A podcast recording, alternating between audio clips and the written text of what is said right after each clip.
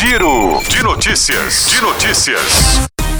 Quarta-feira, 17 de janeiro de 2024. Eu sou Luciano Augusto e esse é o Giro de Notícias.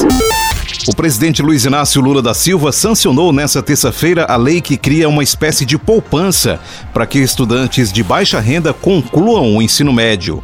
Serão beneficiados jovens de baixa renda regularmente matriculados no ensino médio na rede pública e com a família inscrita no Cadastro Único para Programas Sociais do Governo Federal, o CAD Único, com renda per capita mensal igual ou inferior a 218 reais.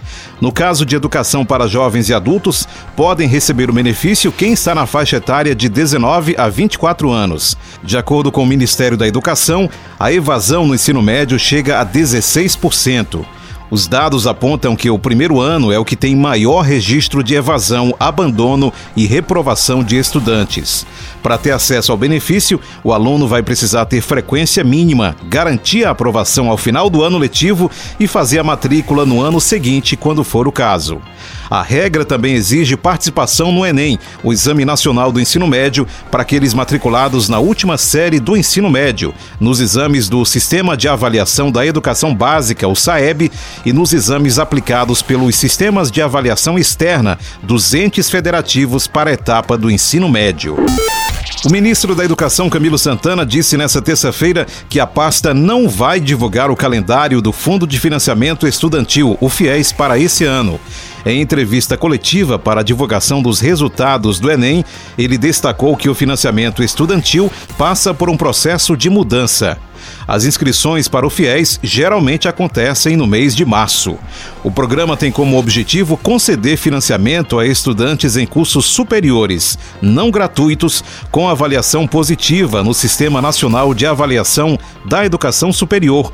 Desde 2018, o FIES possibilita juros zero e uma escala de financiamento que varia conforme a renda familiar do candidato.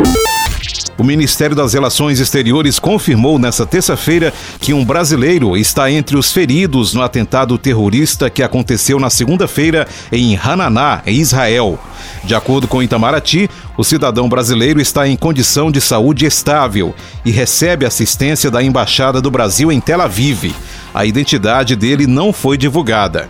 Segundo agências internacionais, na segunda-feira um homem esfaqueou populares que caminhavam pelas ruas de Hananá. Pedestres também foram atropelados por um carro roubado pelo terrorista. Uma pessoa morreu e cerca de 20 ficaram feridas. Em comunicado, o Ministério das Relações Exteriores repudiou a violência e prestou solidariedade ao povo e ao governo de Israel. A diplomacia brasileira também reiterou a defesa da busca pela paz na região. Abre aspas. O Brasil reitera a defesa da solução de dois estados, com um Estado palestino economicamente viável, convivendo lado a lado com Israel em paz e segurança, dentro de fronteiras mutuamente acordadas e internacionalmente reconhecidas.